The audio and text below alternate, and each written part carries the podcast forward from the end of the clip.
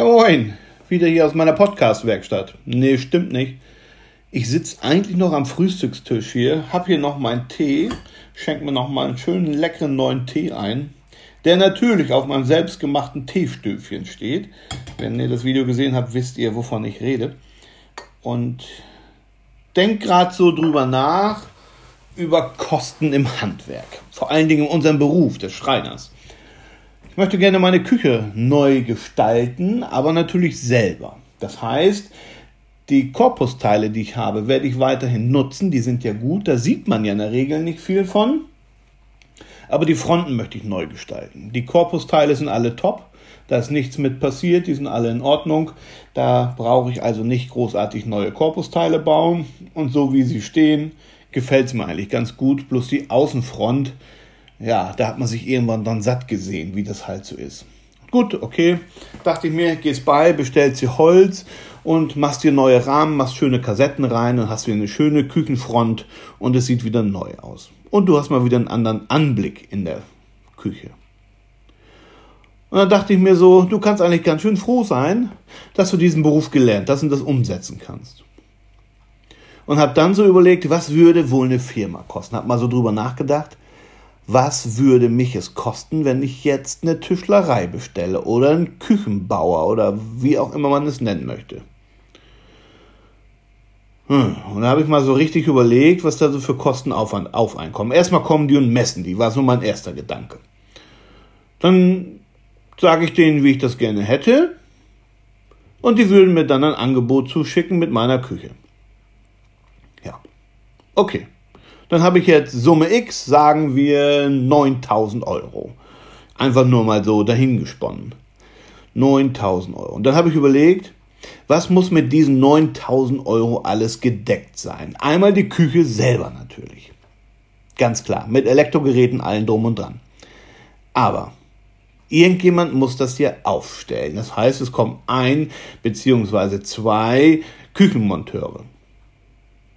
In der Regel sollten es natürlich auch gelernte Fachkräfte sein, also zumindest ein Tischler, die in der Regel ja auch diese Küchenmontagen äh, ausführen. Und dann weiß ich ja ungefähr wieder, bei welchem Stundenlohn wir uns bewegen. Zwischen 50 und 60 Euro. Okay. Wie lange brauchen die durchschnittlich, um die Küche aufzustellen, wenn sie keine große, aufwendige Küche ist? Und das ist meine garantiert nicht. Das ist nur eine gerade, also nichts über Eck und Schingelingeling. Ähm, von rechts nach links zwischen die Mauer gebaut und dann mit Anschlüssen, Platten aufschneiden, Korpus aufstellen, ausrichten, kleine Verkleidungsleisten anbringen, Griffe montieren, Türen ausrichten. Ja, gut, lass sie einen Tag dafür brauchen. Das heißt, zwei Leute, hier acht Arbeitsstunden. Gut, das ist einmal ein Punkt. Dann aber, wie sind die denn hierher gekommen? Okay, sie kommen im LKW, so eine Küche, das ist ja nicht nur, dass sie kleine Küchen aufstellen wie bei mir, sondern auch mal größere Objekte. Das heißt, da kommt schon so ein kleiner LKW, so ein, weiß nicht, so ein 7,5 Tonner, sage ich mal. Der muss bezahlt werden. Hat hinten vier Reifen, vorne zwei. Das heißt sechs Reifen. Was ist, wenn die im Winter ab sind oder im Sommer abgefahren sind? Müssen die auch neu? Okay. Die Maschinen, die die alle mitschluren, haben die die Maschinen wohl nur einmal oder haben sie die vielleicht in der Werkstatt auch? Laden die jedes Mal den Bulli ein und aus? Glaube ich nicht. Das heißt, alleine schon Faktor Maschinen haben die mindestens zweimal. Wenn es eine Tischlerei ist, natürlich. Ja. Und da habe ich mir überlegt, das kostet alles, alles eine ganze Menge Geld. Und dann habe ich überlegt, wie viel Prozent von diesen 9000 Euro hat jetzt wohl dieser Küchenmonteur prozentual draufgeschlagen, damit diese Zusatzkosten alle gedeckt sind. Seine beiden Männer, der Bulli, der gegebenenfalls getankt bzw. mal Reifenwechsel haben muss, der versichert werden muss. Wie viel ist von den 9000 Euro wohl für ihn? Dass er die Leute bezahlen kann, dass er den Bulli bezahlen kann und auch mal zwei, drei neue Stichsägeblätter, vielleicht mal einen neuen Makita-Akku, wenn Sie Makita benutzen, oder wenn irgendwas kaputt geht an Werkzeug.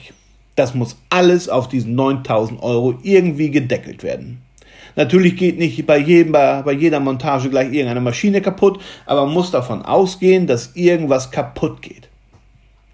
Jemand krank wird, man Ersatz haben muss, vielleicht sogar selber hin muss. Und wenn der dann auch noch Meister ist, muss der natürlich wieder ein bisschen mehr verdienen. Das muss alles in diesen 9000 Euro gedeckelt sein. Ja, und dann komme ich so ins Grübeln, was das alles kostet. Und dann denke ich so über mein Handwerk nach. Der Tischler, der ist, glaube ich, mit der teuersten Handwerker, den man sich bestellen kann. Jetzt sagt ihr, ja, nee, glaube ich, sind alle gleich. Nee, glaube ich nicht. Weil, wenn man sich das Konstrukt dahinter anguckt, und das vergessen, glaube ich, immer viele. Viele vergleichen dann, guck mal, der Tischler kostet 70 Euro die Stunde und der Klempner bloß 55. Warum? Warum? Weil der ganz andere Hintergrundkosten hat. Der Klempner hat sein Bulli, der muss versichert werden, hat sein Werkzeug da drin. Das Werkzeug kauft er einmal in der Regel und die, das bleibt in seinem Bulli. Seine Arbeitsstätte ist in der Regel die Baustelle und das war's. Sagen wir mal, der Bulli mit Werkzeug, mit super, super geilen Werkzeug, mit allem drum und dran. Äh, Wenn es ein guter Bulli ist von Mercedes, der kostet 30.000 dieses Grundmodell, äh, mit vielleicht hinten den Einsatz für Maschinen und alles mit diesen Schubläden, sagen wir 50.000 Euro. Ein guter Bulli. Glaube ich noch nicht mal, dass sich jemand so ein Ding kaufen würde. 50.000 Euro. Mit Inventar mit Maschinen, was so ein Klempner hat. Ich will nichts Falsches sagen, ich schätze mal äh, 70.000, nee 80.000. Dann sind wir auf der guten Seite, glaube ich, 80.000 Euro für einen Klempner-Bulli. Und ich glaube, das ist ein bisschen schon fast zu viel. Aber ich sagen wir mal 80.000 Euro. Dann kann der gute Mann arbeiten. Material wird gekauft, wird dem Kunden aufgedrückt und wird alles verbaut. 80.000 Euro. Okay, da kriege ich kein Haus für, da kriege ich als Privatmensch vielleicht sogar ein sehr gutes Auto für, wenn es ein bisschen größer sein soll. Äh, ich kriege da nicht mal einen Campingwagen für. Da muss man mal drüber nachdenken. Egal. Sagen wir 80.000 Euro und der kann arbeiten, der Mann. Dann kann ich noch lange nicht arbeiten. Dann kann ein Schreiner noch lange nicht arbeiten. Für 80.000 Euro kriege ich vielleicht, vielleicht eine Werkstatt. Ja? Für 80.000 Euro. Glaube ich noch nicht mal. So eine Halle kriegt man nicht für 80.000 Euro. Ja, wenn man sich die bauen lässt, ist man schnell bei 200, 300.000 Euro, wenn nicht noch mehr. Kommt natürlich darauf an, wie groß man das Ganze haben will. Okay, dann brauche ich Maschinen. Sagen wir mal, 100.000 Euro habe ich eine Halle. Ja, dann brauche ich eine Kreissäge, eine gute Kreissäge, wenn sie nur Standard ist, nur Standard, nichts Besonderes. 12.000 bis 15.000 Euro. 12.000 bis 15.000 Euro. Wenn man natürlich eine vernünftige Markenfirma nimmt, die man so in der Tischlerei hat und wo man Erfahrung hat und weiß, diese Maschine hält Dauerbelastung aus. Das heißt, dass ich auch mal vier Tage nacheinander vielleicht nur acht Stunden lang Leisten schneide, wenn es ein Riesenauftrag ist. Ja, und schon fallen viele Firmen wieder raus, wo man sich sagt, na, ob ich mich da so drauf verlassen kann, weiß ich nicht. Dann ist man bei einer alten Dorf, dann ist man bei Hammer, dann ist man bei Felder. Und in diesem Bereich befinden wir uns bei einer normalen Kreissäge, die einen vernünftigen Schiebeschlitten hat, zwischen 15.000, also 12 und 15.000 Euro. Ohne Schnickschnack. Ohne Schnickschnack, ja. Ha, muss man sich mal überlegen. Ja, dann kann ich meine Leisten schneiden und dann? Und dann? Wo richte ich die ab? Wo hobel ich die? Da geht schon los. Da gibt es hier zwei Varianten. Hole ich mir einen reinen Abrichter, bin ich auch 5, 6, 8.000 Euro los. Normaler Hobel noch dazu sind nochmal 5, 6, 8, vielleicht 10.000 Euro weg. Oder eine kombinierte Maschine, also einen dicken Abrichten, Hobel, ja, kostet dann auch nochmal, glaube ich, 20.000. Oder 15. Okay, dann kann ich meine Sachen hobeln. Dann habe ich jetzt nur kantige Leisten, geschnitten und gehobelt. Toll. Und nun? Bin ich reich? Kann ich damit Geld verdienen? Wenn ich Leisten kahl werden will, ja. Sonst nicht. Das heißt, es muss noch eine Tischfräse her, um Profile fräsen zu können, um gewisse Dinge einfach anfertigen zu können. Dann muss das Ganze geschliffen werden. Ich brauche vernünftige Schleifmaschinen, entweder ein Breitbandschleifer, ein, ein Flächenbandschleifer, was ich, was Langbandschleifer, Kantenschleifer, sagen wir mal, alles zusammen, einen vernünftigen Kantenschleifer, vielleicht ein Breitbandschleifer noch dazu, so ein, so ein, so ein Zylinderschleifer, sagen wir nochmal 8000 Euro. Ja. Das ist schön. Dann bin ich schon fast bei 200.000 Euro. Und ich habe noch keinen Handschlag gemacht, habe nur die großen, groben Maschinen da stehen. Ich habe alles, was ich damit produziert habe, kann ich fertig machen. Und wo bleibt der Rest? Die Späne, das heißt, eine Absaugung muss her. Für solche Maschinen reichen nicht so kleine Pille-Palle-Absaugungen für 1000 Euro, die man daneben stellt. Das wird die BG gar nicht erlauben, wegen Staub und Gedöns. Das heißt, die Absaugung muss extern stehen. Extern heißt wieder, sie muss witterungsbeständig sein. Sie muss eine gewisse Größe haben, damit die Maschinen überhaupt absaugen können. Vernünftig abgesaugt werden können. Rechnen wir dafür nochmal 30.000 Euro. Ich glaube, da kommt man nicht mal mit hin. 30.000 ist wirklich knapp berechnet, glaube ich. Für so eine Außenabsaugung in einer gewissen Größe, ja, kommt man, glaube ich, nicht ganz mit hin. Ja. Gut. Dann haben wir zumindest alles soweit im großen Bereich fertig. Wir haben unsere Halle, wir haben unsere Maschinen, wir können anfangen. Ja, und was ist mit dem ganzen kleinen Kram? Was ist denn mit einer Stichsäge? Was ist denn mit einer Handkreissäge? Was ist denn mit einer Oberfräse? Was weiß ich, das muss auch noch alles angeschafft werden. Ja, bis so eine Tischlerei effektiv arbeiten kann, sind schon ein paar hunderttausend Euro weg. Ja, kommt auf die Halle an, wir haben 100.000 gesagt, sagen wir nochmal 100.000 für das ganze Inventar. Dann kann man vielleicht arbeiten. Sind 200.000 Euro erstmal weg. Dann habe ich noch keinen Strom bezahlt.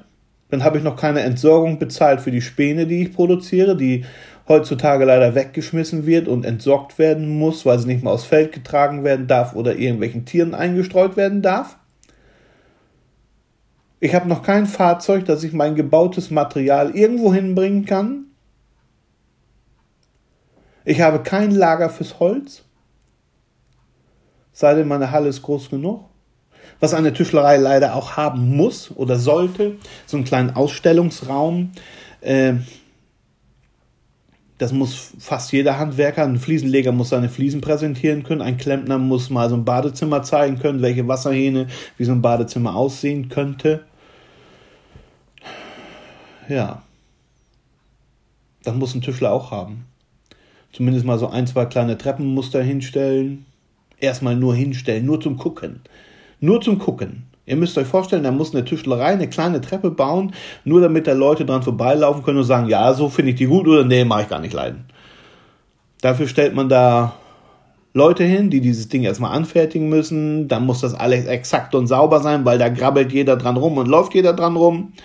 Also auch sowas muss bezahlt werden. Dann haben wir also schon einen großen Kostenfaktor der, bevor wir überhaupt arbeiten können, ja, Klempner haben wir gerade gesagt, mit 80.000, Bulli und mit dem kleinen Werkzeug, was er so braucht. Und wir können mit dem Bulli und kleinen Werkzeug nichts machen. Gar nichts. Können vielleicht auf der Baustelle vertiefeln, äh, Türen einsetzen, Baufertigteile montieren. Das war's. Das war's. Wir können keine Treppen bauen, wir können keine Fenster bauen, wir können gar nichts machen. Ja, und nur erklärt sich natürlich, glaube ich, auch so ein bisschen der Preis von dem Tischler. Warum der ein bisschen teurer sein wird als andere.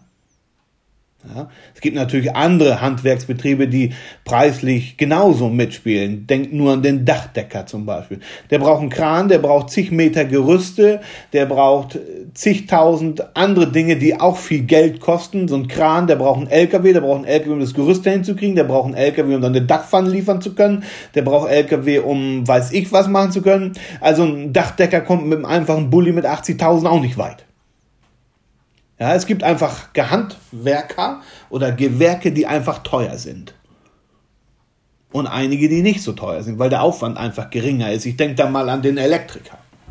Wenn der Elektriker nicht selber auch eine kleine Werkstatt hat, wo er gewisse Reparaturen von Maschinen anbietet, kann der eigentlich mit seinem 80.000 Euro Bulli, was glaube ich für einen Elektriker, soll es nicht blöd klingen, viel ist, kann der schon leben.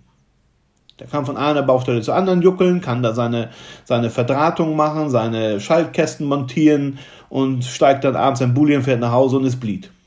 Braucht vielleicht nur einen kleinen Lagerraum, vielleicht so eine Doppelgarage und ein paar Kabel und ein paar Klemmen und ein bisschen was zu, zur Seite zu stellen, damit er ein bisschen was auf Vorrat hat. Wenn sonntags mal das Telefon geht, meine Hauptsicherung ist rausgeflogen, können Sie kommen und die Hauptsicherung wechseln, muss er sowas eben auf Lager haben, so ein paar Dinge. Ja. Ich glaube, das war es dann auch schon. Ja, beim Tüftler geht das nicht. Da geht schon los mit dem Material. Wenn ein Tüftler effektiv arbeiten möchte, hat er ein kleines Holzlager, guckt dann auch bei seinem Holzlieferanten und sagt, komm her, sag mir eben Bescheid, wenn im Jahr der Buchenpreis wieder sehr gering ist. Ihr kriegt das ja eher mit. Und wenn ihr sagt, so, jetzt würde ich zuschlagen, hier, wir haben jetzt einen Buchenpreis von so und so viel pro Kubikmeter, äh, ich würde an deiner Stelle jetzt mal gucken. Ja, dann sehe ich das gut. Dann bestelle ich mal 5 Kubikmeter Buche, wenn das jetzt gerade ein guter Preis ist. Ich spare dann 1600 Euro oder so und das ist dann toll. Ja, das sind alles Faktoren, die nicht berechnet werden. Jetzt auf meine Küche zurückreflektiert, äh, habe ich die Holzkosten, ich habe die Stromkosten. Werkzeug habe ich, kann anfangen. Dass ich hier selber für mich stehe, werde ich natürlich selber nicht für mich bezahlen weil ich es ja für mich mache, aber trotzdem muss ich den Materialaufwand bezahlen. Macht in der Regel 30 bis 40 Prozent vom ganzen Produkt aus. Ja, so sieht's aus. Und das muss natürlich auch von mir getragen werden. Die anderen 60 Prozent, dann denke ich, geil, du kannst echt froh sein, dass du das gelernt hast und kannst deine Küche selbst gestalten oder deine Türen selber bauen. Ja, dachte ich, das ist toll. Aber im Endeffekt, wenn unten im Keller die Heizung ausfällt, muss auch der Klempner kommen und der kostet auch Geld. Ja. Aber ich möchte behaupten, alleine schon wegen den Anschaffungskosten, bis ein Tischler arbeiten kann, kostet das eine Menge Geld. Viele Tischlereien haben natürlich Gott sei Dank genügend Nachfolger, wo der Nachfolger dann den Betrieb übernehmen kann und muss sich mit diesen Kosten nicht beschäftigen. Trotzdem will natürlich der Vorgänger auch was dran verdienen. Auch wenn er seine Kreissäge verkauft, die vielleicht schon zehn Jahre alt ist, will der vielleicht keine 15.000 Euro mehr haben, aber der möchte dann vielleicht auch noch seine 2.000, 3.000 Euro von dem Nachfolger haben, weil er ihm sie ja überlässt. Gut, dann sind die Faktoren vielleicht ein bisschen geringer und der kriegt vielleicht die Tischlerei Anfangsgeld von 200.000, Anschaffungsgeld, vielleicht verkauft er ihm das Ganze für 100.000. Die Halle ist in die Jahre gekommen, muss auch wieder was gemacht werden, Elektrik muss nachgeholt werden, vielleicht muss auch schon eine neue Absaugung her, weil die es gar nicht mehr schafft, dann spart er vielleicht ein wenig. Aber wer weiß, wie lange die Kreissäge noch durchhält, wenn die schon 15 Jahre alt ist oder 10 Jahre alt ist. Wer weiß, wie lange der Hobel noch durchhält. Wer weiß, was es schon wieder für neue Vorgaben gibt von Profilen am Fenster. Neue Fräsersätze müssen her. So ein Fräsersatz für Fenster aus Holz kosten auch locker 15, 20, 30.000 Euro. Kommt auf die Stärke an. Und dann überlegen natürlich viele Tischlereien, fange ich überhaupt noch Fensterbau an aus Holz oder nicht? Ja, das sind alles Faktoren, die jetzt meine kleine Küche hier abdecken muss. Wenn ich mir jetzt die Küche hier kaufe, sagen wir äh, 9000 Euro für meine Küche hier, muss prozentual alles so ein bisschen mit abgeglichen werden. Das heißt, ich überlege 9000 Euro für meine Küche für eine Fremdfirma, die kommt. Von diesen 9000 Euro muss diese Firma die beiden Monteure bezahlen, die in der Regel auch gelernte Tischler sind und mir jetzt die Küche montieren bei der kleinen Küche, die ich hier habe, wahrscheinlich einen Tag Arbeit. Äh, überlegen wir mal, ein Tag Arbeit sind acht Stunden mal zwei Personen. Mit LKW, der kommt, der auch bezahlt werden möchte, der hier steht, solange der hier auf meinem Grundstück steht, kann der nicht irgendwo unterwegs sein und eine andere Küche ausliefern. Also ist der fiktiv auch für mich hier im Einsatz. Und ja, das ist eine ganze Menge Geld. Wenn ich mal überlege, 9000 Euro kostet die Küche, was kostet sie dann vielleicht dem Küchenaufsteller im Einkauf? Ich weiß nicht. Ich würde einfach mal schätzen 6,5 und den Rest muss er verdienen. Alleine die beiden Handwerker schon, dann das Material, das Auto, das Werkzeug, was vielleicht mal kaputt gehen kann, die Beschaffungskosten, die Lieferkosten, die er hat. Also ich meine jetzt, ich kann euch das mal sagen, ich habe hier zufällig, darum bin ich auch so ein bisschen auf das Podcast gekommen hier, nämlich die Rechnung in der Hand für meine letzte Holzlieferung. Und da steht nur, dass ich das Holz bekommen habe. Gibt es hier eine Logistikpauschale, wo halt Maut und sowas abgedeckt ist, mit 17,50 Euro. Der Betrieb, der mir das geliefert hat, ist in Oldenburg und ist ungefähr entfernt äh, 100 Kilometer circa. Da bezahle ich erstmal 17,50 Euro, damit die mich hier das anliefern. Dann überlege ich, was bezahlen die denn mit den 17,50 Euro? Es kommt hier also ein LKW, was sind 12 Tonner, 9 Tonner, was auch immer hier so herfährt.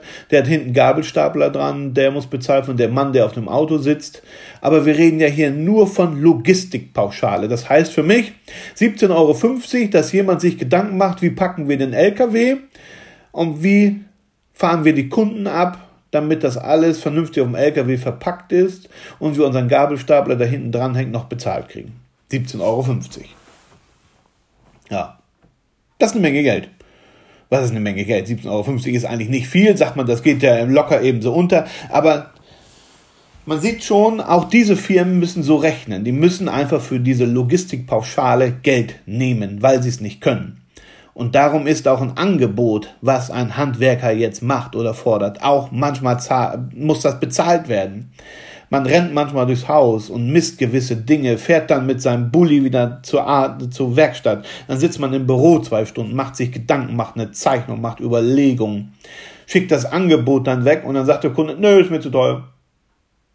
Ja, und was habe ich für Arbeit damit gehabt? Hinfahren, Beratungsgespräch, äh, zurückfahren, Gedanken am PC machen, eine kleine Zeichnung vielleicht sogar anfertigen, Preise anfragen, Holz, Preise anfragen, Lack, Preise anfragen, vielleicht besondere Beschläge, was man da so braucht, damit man überhaupt eine effektive Zahl kriegt. Dann muss ich überlegen, wie viele Stunden brauche ich dafür und welchen Gesellen setze ich dafür ein und kriegt er das in der geschätzten Zeit auch hin, die ich jetzt so meine. Ja, oder kann ich da einen Lehrjungen dran setzen? Dann könnte ich ein bisschen billiger werden. Ja? Und wenn ich das alles so für mich durchdacht habe, kann ich dann also jetzt die Summe X sagen. Sagen wir mal Küchentisch, so und so groß, Ausbuche, einfach nur eine effektive Zahl, 630 Euro, Bams. In diesen 630 Euro muss verbucht sein, dass ich das Holz geliefert kriege, also 17,50 Euro Pauschale meine Stromkosten, die ich habe, mein Manpower-Kosten, die ich habe, Lack und sonstiges Material, Strom, Gas fürs Heizen der Werkstatt und alles Mögliche, was dazukommt. Und vielleicht auch mal das ein oder andere, was nachgeschärft oder vielleicht neu benutzt werden muss bei diesem Projekt. Denk mal an das Sägeblatt von der Stichsäge zum Beispiel oder der Fräser muss mal getauscht oder vielleicht sogar ganz neu. Ja, das muss alles in dieses kleine 630 Euro Angebot mit rein. Und es darf auch nichts schieflaufen. Es darf nichts schieflaufen. Wenn ich sage, pass auf, das ist ein kompliziertes Projekt, da schicke ich den Altgesellen dran, das ist der so und so, der Hans von mir aus, da weiß ich, der kriegt das hin, ich weiß, wie schnell der ist und ich weiß, dass er das präzise macht. Sagen wir mal, wenn Hans das macht, dann komme ich mit 630 Euro hin. Jetzt ist Hans aber in der Woche krank, wo das geliefert werden sollte und gemacht werden soll. Das heißt, Hans macht dieses Projekt jetzt nicht. Dafür muss ich den Klaus daran schicken. Der Klaus ist seit einem halben Jahr ausgelernt und ist sich in dieser Tischbaugeschichte, weil er vorher noch keinen Tisch gemacht hat, nicht so sicher als der Hans. Das heißt, der Klaus braucht automatisch länger, der Klaus muss sich erstmal mit dieser ganzen Sache beschäftigen und der Hans hat sicherlich im Betrieb auch einige Tricks und weiß genau, wer diese Tische baut. Das heißt, der Klaus kostet mich jetzt mehr und es dauert länger dieses Projekt, als wie ich eigentlich eingeplant habe, weil eigentlich das Hans machen sollte. Das sind alles Dinge, die so ein, so ein Betrieb berechnen muss. Das heißt, auch der Mensch, Faktor Mensch, muss kalkuliert werden. Das ist schwierig. Ihr wisst selber, der eine ist sehr gut, ihr könnt das auf eurem Beruf reflektieren.